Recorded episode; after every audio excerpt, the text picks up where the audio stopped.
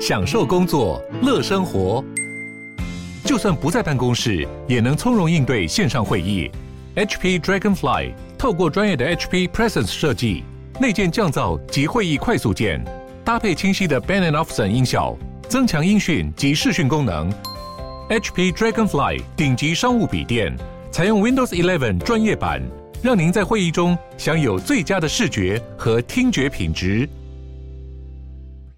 润男，你通常开场会怎么开场？欢迎大家再度收听润南的润，我是润滑一男孩，我是法科电台的站长桂智。大家好，我是台通悠悠。你好，大家好，我是法律白话文的悠悠。这一集算是分呃番外篇，不管是润南的润还是法科电台，都算是番外篇。对，因为我昨因为我昨天跟润南一起经历了一件历史呃台湾历史上第一件大事——小爆炸，小爆炸，对，小爆炸。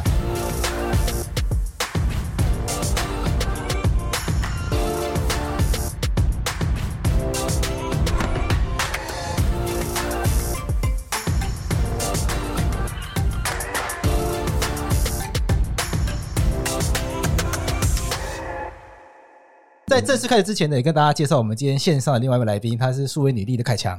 Hello，各位听众，大家好，我是数位女力联盟的凯强。那我们邀请凯强来一起聊昨天发生的事件，因为昨天发生这件事情，在网络上非常多人在讨论，那大家也很想要知道这件事情，再譬如说在法律上他会如何的来讨论它。那凯强他自己对这件事情有一个很很重要，我觉得很棒的观察。那我觉得这个观察是更值得。透过这个事件让大家知道的，所以我今天特别邀请凯强，也是很临时性的，因为其实就一小时前，我跟凯强刚好在用 LINE 聊这件事情，我就直接问他说：“那你要不要直接来录这个直播？”然后他就吓一大跳说：“也太突然了吧！”但他也是很开心，他也是答应我们，然后就想要加加入这样子。没有错，而且凯强跟悠悠一样，我们两位都是安卓贱民，所以我们两位还距 Clubhouse 而千里之外。不知道 Clubhouse 是什么？那润男，你先跟大家说明一下，到底发生什么事情？好，一切是真的是莫名其妙，就是突然上车，然后没有人知道发生什么事情。昨天是我们大概六七位 Podcaster，然后一起在某一个 Podcast 家吃火锅。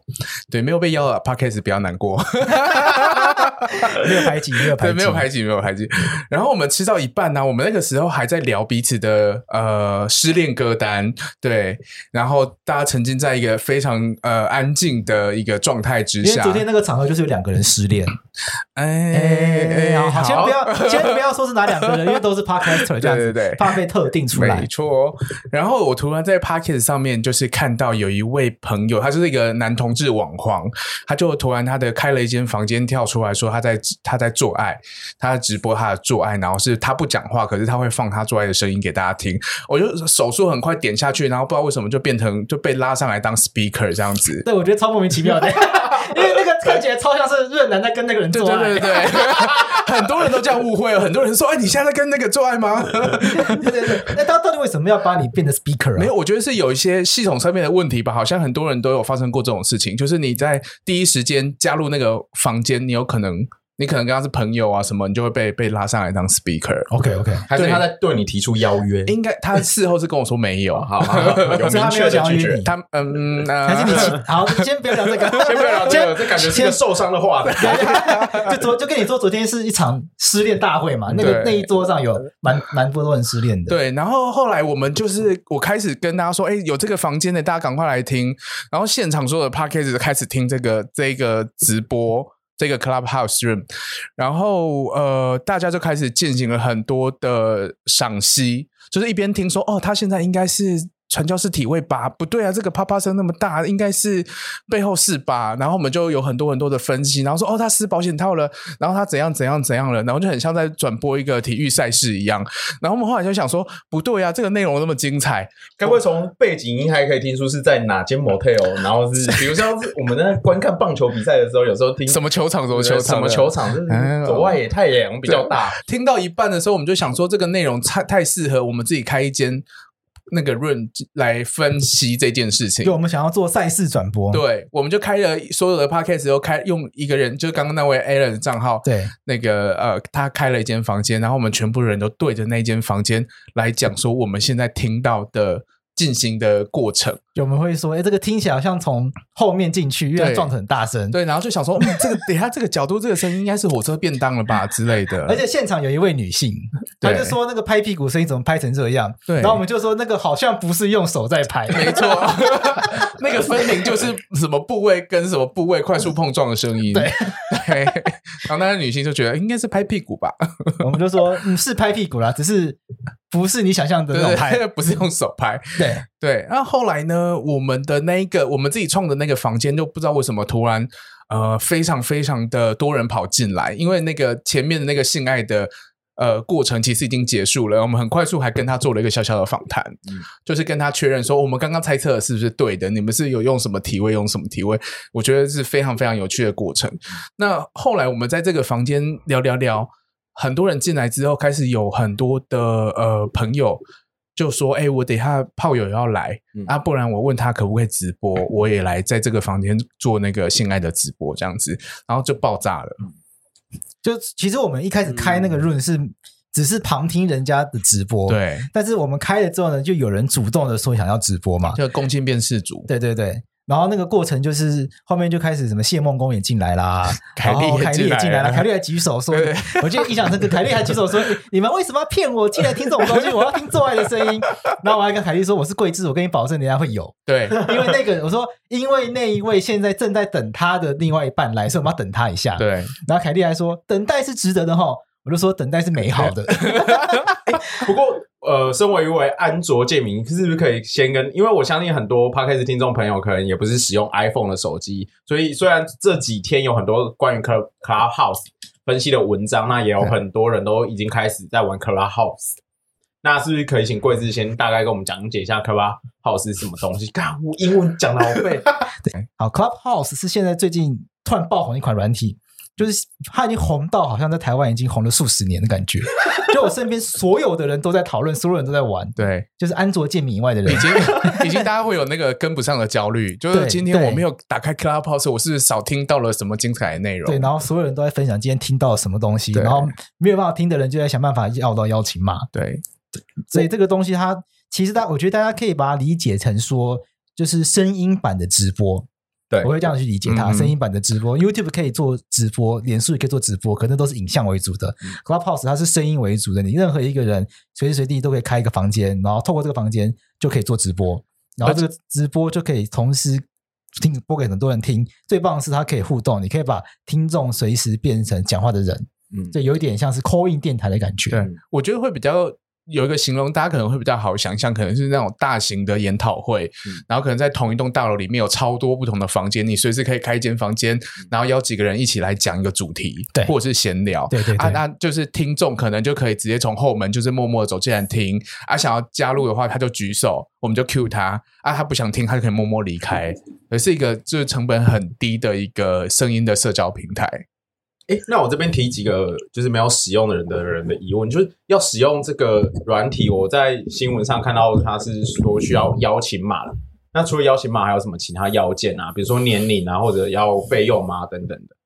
理论上它是规定十八岁以上才能注册啦。嗯，然后注册的方式是你没办法找到一个注册的页面，你一定要收到别人邀请码。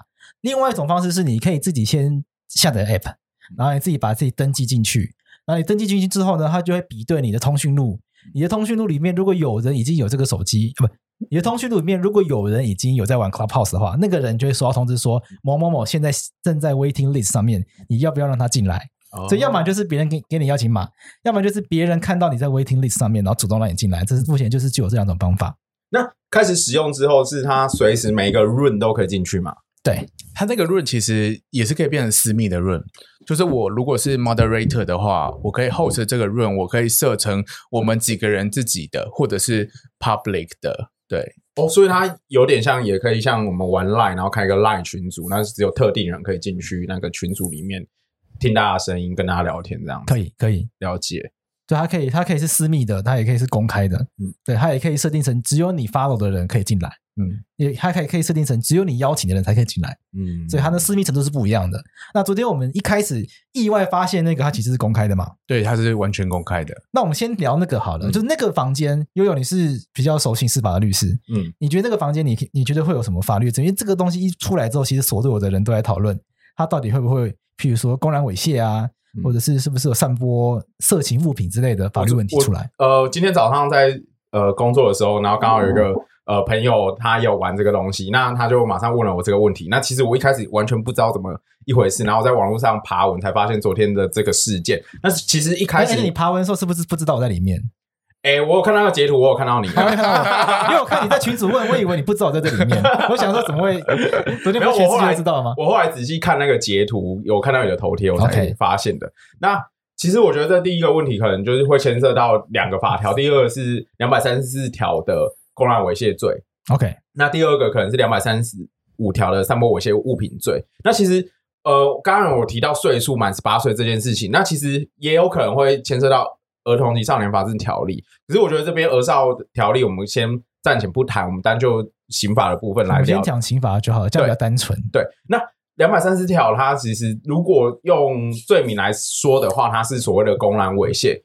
那公然猥亵的话，它其实就只有两个要件，一个就是公然，就是公然的意思其实很好理解，它就是呃让多数人或不特定多数人可以可以得以见闻，好、哦，可以知道这件事情。嗯，对。那猥亵的话，呃，我们讲粗浅一点，那就是可以引起他人性欲这件事情。嗯、所以回到昨天的那个事件的话，我们可能就有两在两百三十四条的时候，我们就有两件事情要分析。第一件事情是它符不符合公然。那第二件事情是单纯听声音做爱是符不符合猥亵？OK，对那可是呃，我们在开录之前有跟贵司讨论过两百三十条二三四条这个东西。嗯，那其实我们刚刚把它单纯就条文的罪名来讲，它是公然猥亵。但是，如果我们去细看它的条文，会看到它其实，在法条，大家如果听众朋友随手查一下刑法第两百三十四条。它其实，在条文的，大家自己查，因为我们这边没办法不给大家看。对，因为我们就是声音型的，不好意思喽。对，大家如果 Google 会发现两百三十四条，它的条文其实它有观览的这两个字。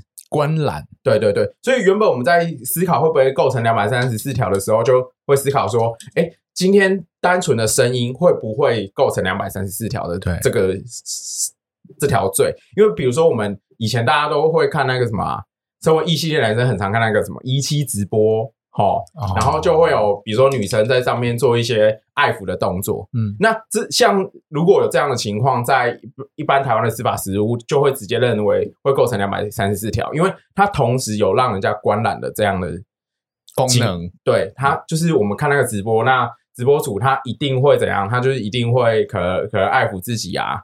对，那他这样爱抚自己的行行为会不会让大家产生？足以引起性欲的，客观上一般人会不会觉得，哎，会达到引引起性欲的这个程度？性欲一定是会嘛？那可是这是一般直播，那一般直播它就是有有影像、有声音的状况。嗯、那可是如果我们切合今天我们发生的这个例子的话，是单纯只有声音的话，基本上在呃司法实务上还没有看到这样的判决。那还没有看到这样的判决的时候，在解释法条的话，就有两种解释方式，一种就是。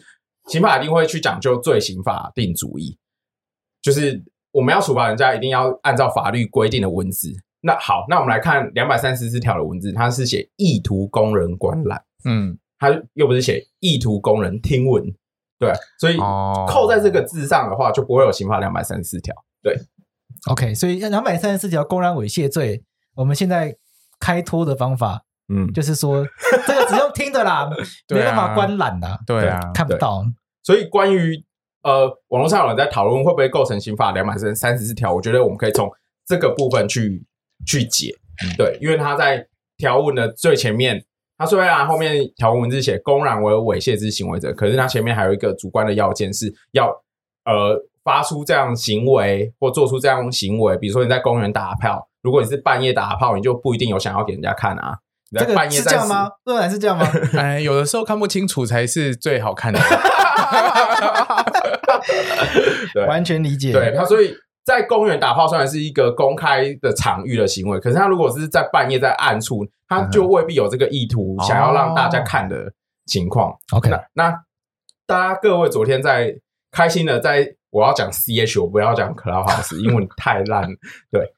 大家昨天在 CH 开心的那个行为，其实就没有我刚刚讲的该条文的观览的部分。所以想，我想二三四就没有问题。耶耶，先逃过第一条了，先逃过第一条了，我逃过第一条了。来，我们恭喜 Alan，恭喜 Alan，Alan 不能讲话，对，被我按掉。Alan 自己鼓掌一下，自己鼓掌一下。那两百三十五条呢？那两百三十五条，我们看条文字的话，它是散布、播送或贩卖猥亵的文字、图画。声音、影像或其他物品，好，有声音了，有声音了。对，那单从条文字来看的话，这边就会卡到一个声音的部分。嗯、那我们一样，呃，接下来要思考的是，哎，它会不会有散布的问题，或者播送的问题？应该是比较像播送吧，因为昨天是声音播出来嘛。对，那我们在讨论两百三十五条的时候，势必如果除了条文文字，还会另外再看一个东西，是大法官解释。对，那在大法官解释的文字里面。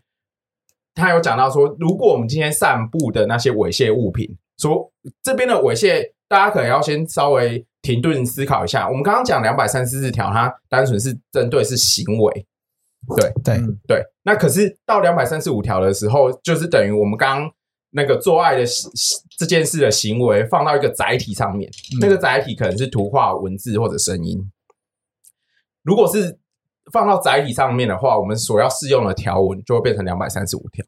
好，那我们回到一般台湾司法实务界，我们一样举刚刚那个直播的例子。我们在一般如果是像刚刚在一期直直播让大家抖内的那个情况，那除了会构成二三四条，它其实也同时会构成两百三十五条，因为两百三十五条它规范的除了文字、图画、声音、影像，其他附属附着物品者。那其实我们在直播的同时，在法律上它是属于一个电子记录嘛？对对，所以关于这些声音、影像所做成的电子记录，它一样会牵涉到两百三十五条。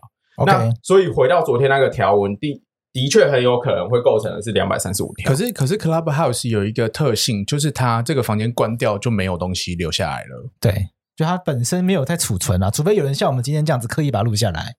嗯，对，你没有另外去接机器的话，软体本身是没有在。昨天那么嗨，有人有瞬间跑去一间有 Clubhouse 的、诶有 Caster Pro 的地方，然后把它录下来嘛？我觉得有点难、欸，有点难。我我我觉得这要分两个层次想，就是第一个就是它有没有构成这个条文，就是我们抽象想象它会不会构成这个条文。嗯、那第二个层次才是就是刚刚两位讲的说，就是我们在举证会不会。被抓到这件事情，嗯、那事实事实有有没有这件事？跟如果有这件事情，法律要怎么样判断？对，那拆开来想了。对，那如果回到单就条文本身的话，的确很可能会构成两百三十五条。不过两百三十五条，它额外有一个大法官解释，就是我刚刚有可能已经有带到了，就是四至六百一十七号的解释。嗯、那四至六一七号解释的话，它其实有分两种类型。第一种类型就是所谓的像是。呃，绝对猥亵物品，它就是像呃，法律用语会叫硬蕊，这边给贵司解释。Hardcore，对，不是叫你讲英文啊，你要 硬解解释解释英文。我要讲 Hardcore 是不是比较多人能理解？因为在那个色情片网站上面，不就会有一个选项叫 Hardcore 吗？哦，还是我觉得润男解释比较懂懂吧？我哎，我不确定法律上面的 Hardcore 跟那个这个大法官有举例了，他说性暴力、性虐待、人兽交。他说他把这个归类叫 hardcore，还是你觉得这没有很 hardcore？哦，嗯，还好啊，好好好，不够硬，你觉得不够硬？对，按照大法官解释的话，就是除了刚刚 hardcore，还有另外一种叫什么？软软软软软 soft soft core。对对对对，那如果是 soft core 的话，像昨天那种单纯就是不是性虐待、人受教这种情况的话，就其实是属于比较软软的情况。那在软软的情况下，按照大法官他的意思就是说，只要做适当的隔绝措施，然后不要引起大家呃性观感上的不愉悦，嗯，那基本上就是 OK 的，嗯。可是这个条文还有一个关键是要猥亵啊，嗯，你要散播哦，你要播送猥亵声音，嗯，对不对？那昨天这样单纯听教场有算猥亵吗？润男，你觉得这样有算猥亵吗？我自己觉得单纯听教场不算猥亵吧。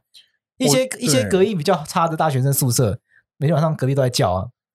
也不用大学生宿舍，我住的地方的。你住的地方，你的室友我认识，等下，等下跟你讲是谁？不懂，你也你也认识，我也认识不懂懂，不是那个吗？不是，对对对，不能说不是啦，有没有害我？好了，你就 你单纯叫长生会上猥亵吗？我觉得这些，我觉得这就是一个事事实认定的问题，对不对？对，我觉得这个层次比较像事实认定的问题，因为呃，我们开录之前，我刚刚有跟贵枝聊过这些议题，我就说，假设今天我拿 A 片去林森北路的路口放，嘿，对。对，然后我就我的画面只有给我自己看，然后我就接个喇叭转超大声的，啊，对，那是不是会引起其他人性上面的？不愉悦，然后是不是足以引起特定人的性欲？OK，对啊，我觉得这就是事实认定的问题。OK，对，我曾经发生过类似的事情、欸，哎，嗯，就是你叫太大声哦，不是不是不是不是，不要乱讲，哦、就是我手机里面有铃声被恶搞，就是我高中的时候，就是大家会恶搞，就是把那 A 片的那个叫床声就是抽出来，所以就有一个就是一个纯音档、嗯、A 片叫床声，然后就把它用什么方式把它丢到什么同学手机里面，然后把铃声改掉，然后说他他接电话前就一阵那个叫床声出来。哦，然后为了要让他被骗，所以就会把那个档案设定成，譬如说什么孙燕姿的绿光之类的，他就以为是孙燕姿，他就以为他的电话的铃声是孙燕姿的绿光，就非常叫床声这样子。然后那个答案就在我手机里面，然后就是我高中过了两三年，到大学之后呢，我就看我手机，哎，里面有绿光，我就选这个。我完全我完全忘记这件事情。然后我印象很深刻，那天我在那个季中，嗯，我在季中用电脑，然后我在戴耳机听，我边用边戴耳机边听音乐，然后我就我就感觉到手机在震动，嗯。就是我就，然后同时伴随着一点声音，但有但有戴耳机，我听不到那个声音。可是我发现全部的人都在看我，我想说，我想我 我想说，季中是不是要保持安静？然后我忘忘记关铃声，然后大家不开心。然后把耳机拿下来之后呢，我就关电脑就出去了，那实在太尴尬了。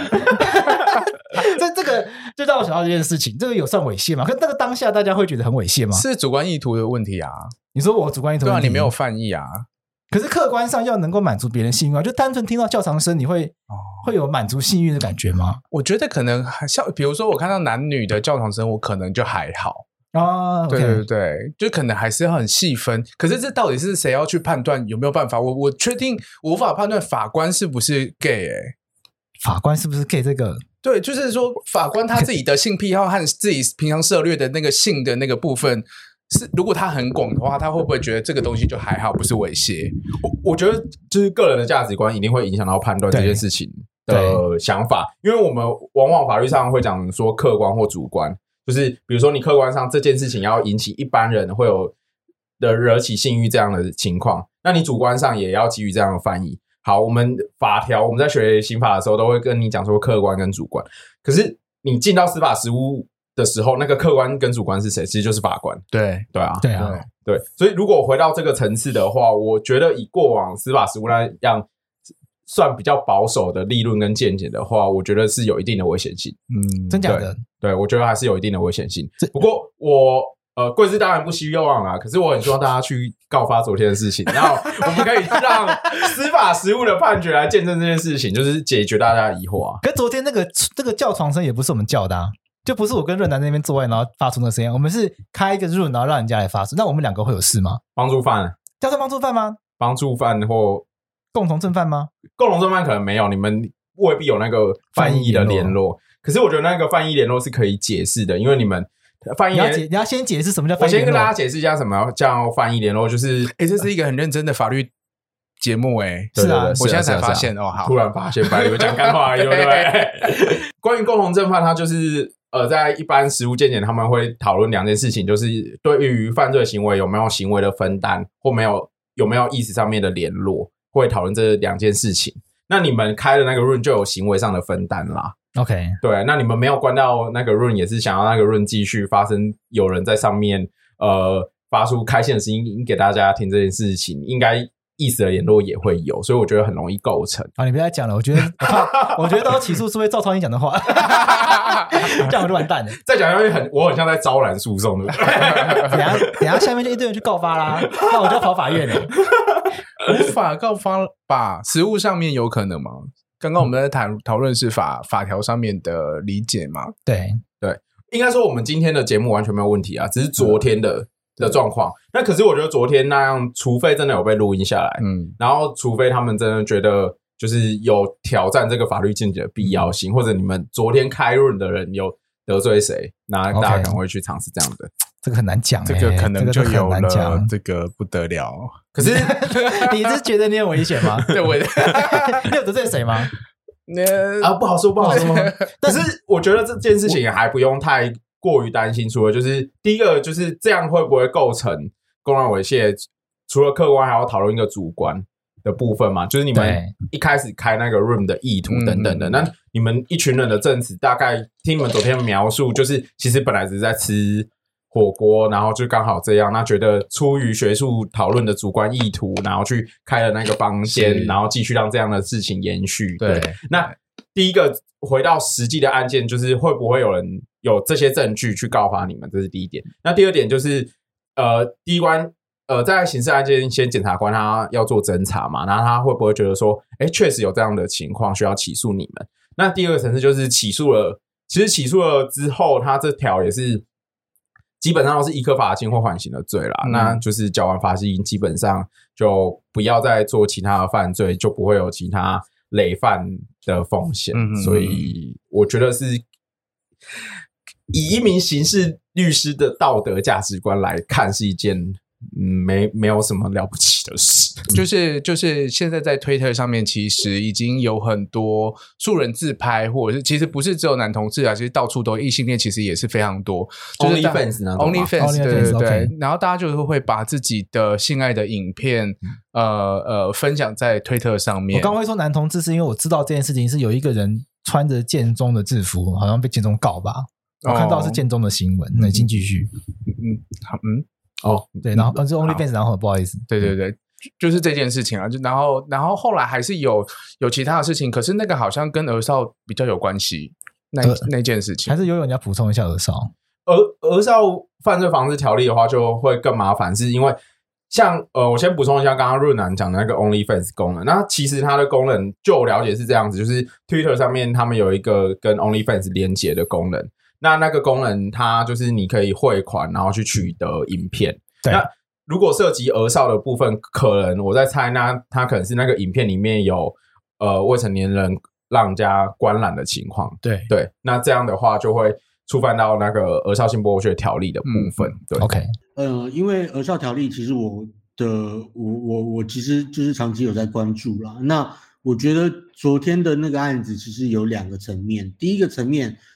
那个开直播的那个房主，他的呃性行为对象，第一个是不是儿少？这个东西其实很难很难举证哦。但是其实这是一个严重的问题，因为如果他是儿少的话，如果对方是儿少的话，他其实他会涉及到儿少防治、儿少性儿童及少年性剥削防治条例的第三十六条，就是。拍摄、制造儿童及少年为性交或猥亵行为之图画、照片、影片、光碟、呃电子讯号或其他物品，然后有这样子的有这样子的可能性，我觉得这是第一个要考量的点。然后我回我回头再补充一下，就是因为其实 Clubhouse 它现在现在正在正在红，但是。他们其实现在是一个还是一个小公司，他们未来，他们未来有没有可能？因为就我看到的一些新闻资料，其实说，呃，Clubhouse 他们之后有可能会有，就是，呃，创办人考虑出订阅制或是售票制这种方式。那这种方式到时候有没有可能，就是它变成了是一种，就是呃付，就是专门开这种，就是。呃，发生性行为的一种一种房间，然后付费观览，然后付费呃，对不起，付费听乐，或是售票售票听乐，我觉得这都是我们未来应该要被考量到的一个点。当然现在说太早，但是我觉得呃，它未来不见得不可能。我们现在常常看到就是未得同意，然后散布自己伴侣或是前女友，或是对不起。前伴侣、现任伴侣，或是炮友，或是可能网友，就是自拍的露点照，然后就是把它就未得当事人同意散布出去，这个现在非常常见。就是呃，我们看到现在就是未得同意，把自己伴侣、现任伴侣、前任伴侣，或者是呃网友自拍给你的那种私密的照片、影片，然后流传出去，这个非常非常常见。但是我们今天在呃，我们上个礼拜数位女联盟我们内部的群组，我们还在讨论说，未来 Clubhouse 有没有可能成为一种新的犯罪手段？因为像昨天那个案件啊，昨天那个案件，其实我自己也很好奇。昨天那个案件，昨天发生的事情已经变成案件了吗？事件，对不起，事件。I'm sorry。昨天那个事件，其实我好奇的点是，呃，被指呃在发生性行为的当下，呃，对方知不知道自己的声音被公开的这样子播送出去？这是一个很很难被举证的一个点。然后呢，而且我现在是呃，我想今天如果今天一个那个房主，那个房主是一个名人，那个房主是一个名有名的有名的一个知名人士，然后他做出了这样的行为，然后未征得他自己伴侣的同意，那是不是也很有可能他的伴侣的身份？会被知悉，然后就是大家都知道了他的呻吟声，或者是呃在床性行为发中过程中发出的声音。我觉得这是一个呃未来我们需要被呃被仔细关注的一个点，因为 Clubhouse 太新了，新到什么程度？就是过去民间团体跟很多的现在的立法委员。在推的所谓的侵害个人性私密影像防治条例，这是一个呃要立法的一个过程。那侵害个人性私密影像防治条例，它其实它主要防范就是未得同意散布性私密影像。但是我们从这名称来听，散呃侵害个人性私密影像防治条例，它有没有包含声音呢？它没有包含到声音呢。所以说，像这样子的一个问题，就是它再度的凸显出来一个，就是法律跟不上科技演进的速度。那如果说今天一个当事人他的一个未得，就是没有经过他的同意，然后他的声音、他的呃叫床声或呻吟声就是这样子被公开的播放出来，这对于他来说是不是一种隐私的侵害？我觉得是，我觉得是。但是我们现在的一些呃一些呃讨论，其实都还非常的空泛。然后，其实现在的立法方向，其实也都也都跟不上了。我会觉得这是一个呃，我们未来需要面对的一个课题。可是我我就是每次听到就是法律上面讨论的时候，都会觉得啊，你们法律都是在限制我们的各种性的可能性，你们就是根本就是恶法这样子。当然就是在呃不没有人受害或者是大家都是自愿的状况之下，我就会觉得说，像我们很多性权团体就会说，呃，刑法二三五就是一条恶法，然后它可以被诠释的空间太大了，然后会限缩很多成年人的自愿自主的这些性的言论。对，所以我昨天就是因为参与了这件事情之后，我发现说，甚至是包含后面我们其实大家聊到半夜三点和四点，除了说一开始的呃那位朋友的性爱转播以外，后面还有很多人自主的，就是跟大家分享自己的一些性的经验，或者是甚至是只马上约炮，然后就是也分享给大家，虽然都短短的这样子。那个我觉得在很多人听完这些东西的讨论之后，给我的一些正向的回馈，包括说。呃，很多人可以深刻感受到说，那个平常没有机会好好分享的性的经验，嗯、或者是想要讨论却没有能够讨论的这个东西，在 Clubhouse 被被肯认了，就是。我觉得是性的这件事情的学习，在特别是华人社会很容易被忽略嘛。学校完全没有在教你怎么做爱，然后或者是亲密关系要怎么发生。你不知道不同性别的身体结构敏感的地方，你也不知道怎么好好取悦对方或者是自己。我们很多人都是从 A 片学习的，可是大家都知道说 A 片它只是满足性的刺激，它里面性的这个性爱过程是错误百出嘛。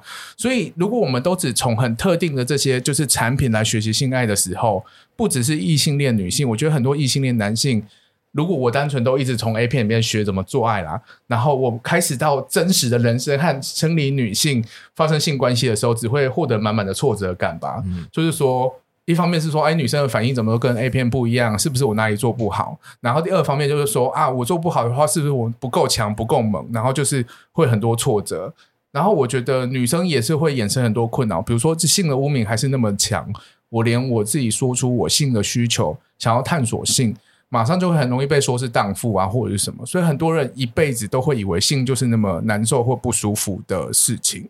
所以我觉得像昨天这样子的一个空间，Clubhouse 可以自在弹性的空间出来的时候，其实让很多人被 empower 到了。OK，觉得这是一个，你觉得这是个好的发展吗？还是会不会带来一些其他的负面的影响？我我我觉得有时候我们在试图想要拓展一些东西的时候，好像都会被问说。是不是该有什么限制？该有什么那个？就是很快速的。我没有什么特别想法。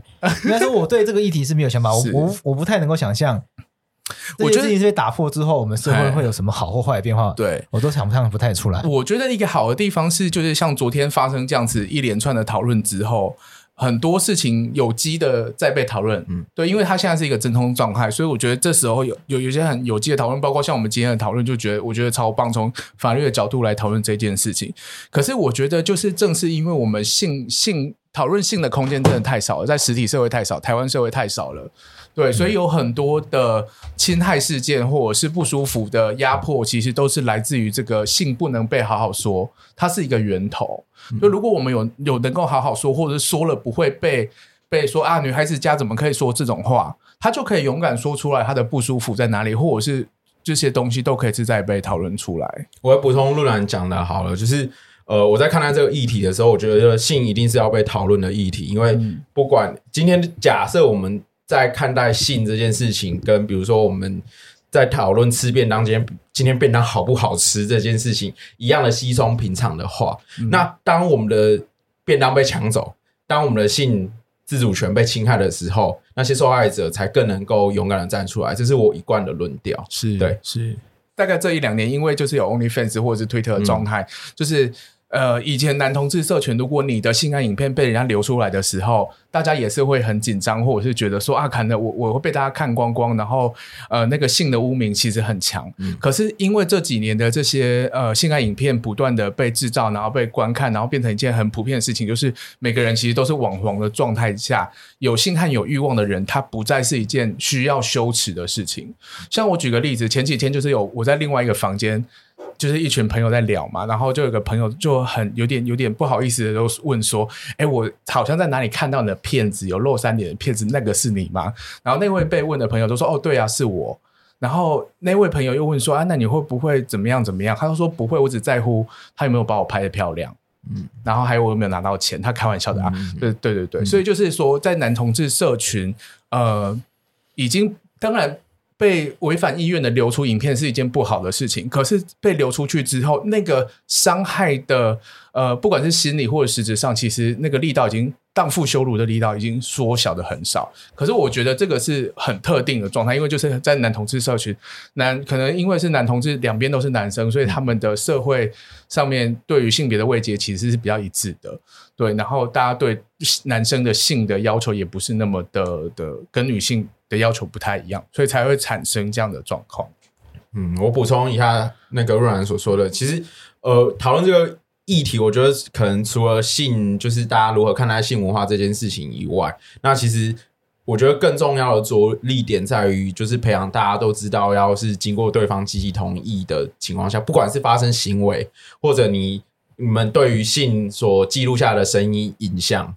都是要让在对方可以同意的状况下，才可以去做其他的使用，这样子。嗯、我觉得这样的观念是最基础也最重要的了。嗯，对，就是希望大家可以舒服自在，在没有强迫或伤害他人前提之下，自在的淫荡啦。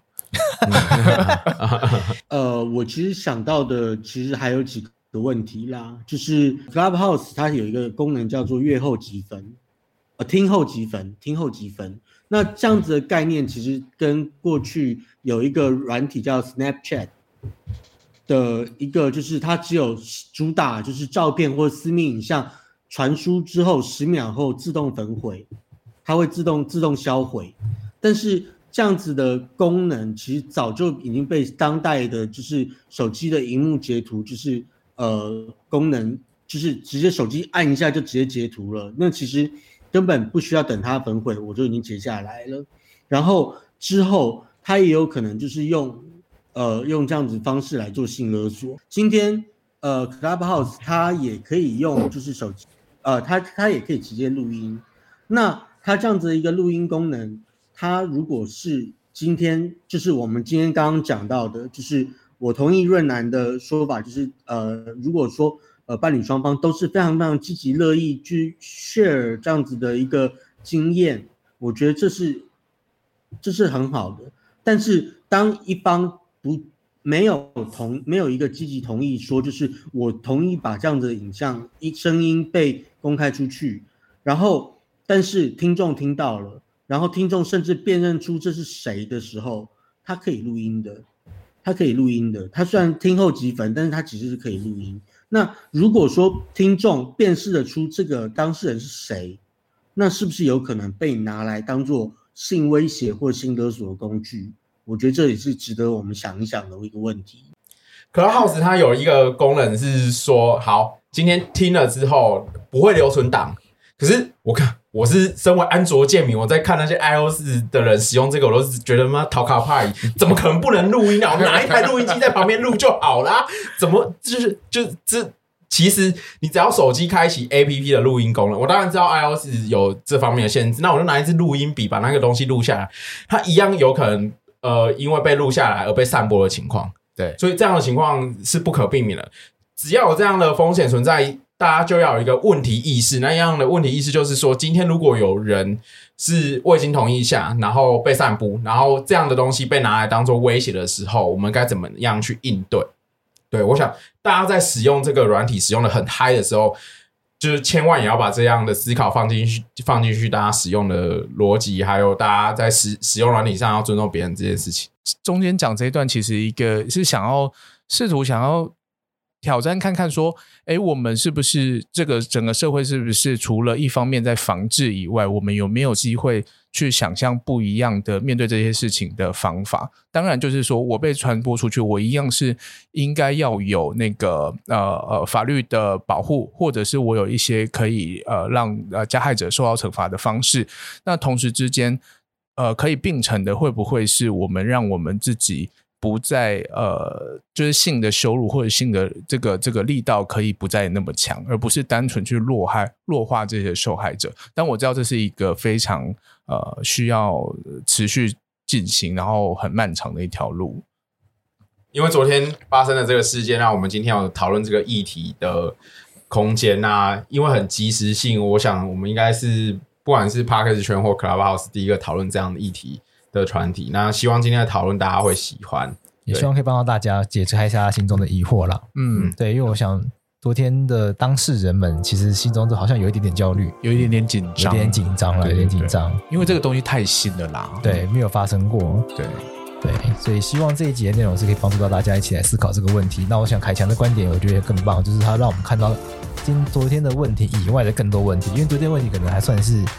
稍微小一点点，它可能衍生出来更多问题是我们都没有想到的，包括未经同意的直播，或者是这些这些直播内容被录下来，被被拿来做一些性别暴力的运用，这些可能都会是我们呃昨天的当事人，包括我们自己可能都没有想过的一个问题。那我想科技发展本来就是透过，我想本来就是透过这些科技发展，让我们去看到更多更多更新的问题，那我们必须要去解决它。